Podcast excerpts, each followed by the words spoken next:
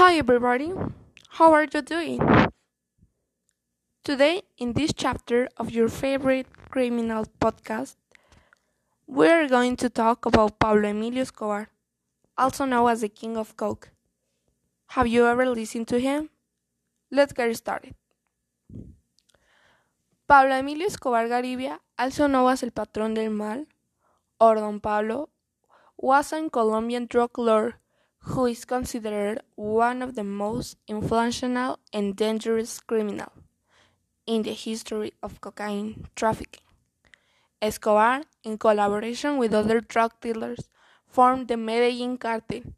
This drug cartel was one of the first ones to bring the cocaine into the US, shipping over 80 of the total drugs smuggled in the country.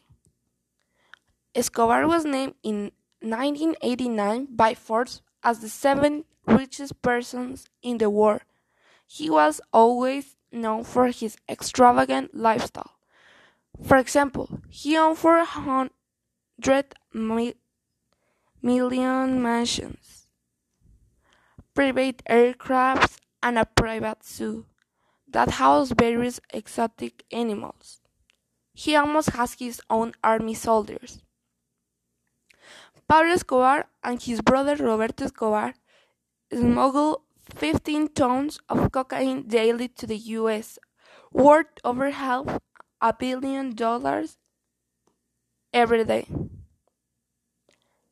In 1945, after he returned to Medellin from Ecuador with 39 pounds of cocaine, he was arrested with all his men. He tries to bribe out the judge of the case, but he didn't get it, so he killed the two officers who arrested him. So, one of his new tactics was bribing or killing their enemies with the famous phrase, plata or plomo. Another allegation against El Doctor was that he paid the left wing guerrillas of the 19 April movement, who stormed Colombian Supreme Court in 1985. Many of the judges of the court were murdered. As his network expanded, he gained notoriety and became infamous all around the world. He also made business with Mexican dealers. He finally dies in November 1993. U.S. intelligence and the cartel of Medellin enemies, Los Pacos, found him and was shot by Colombian National Police. Same people say he shot himself, but still a mystery.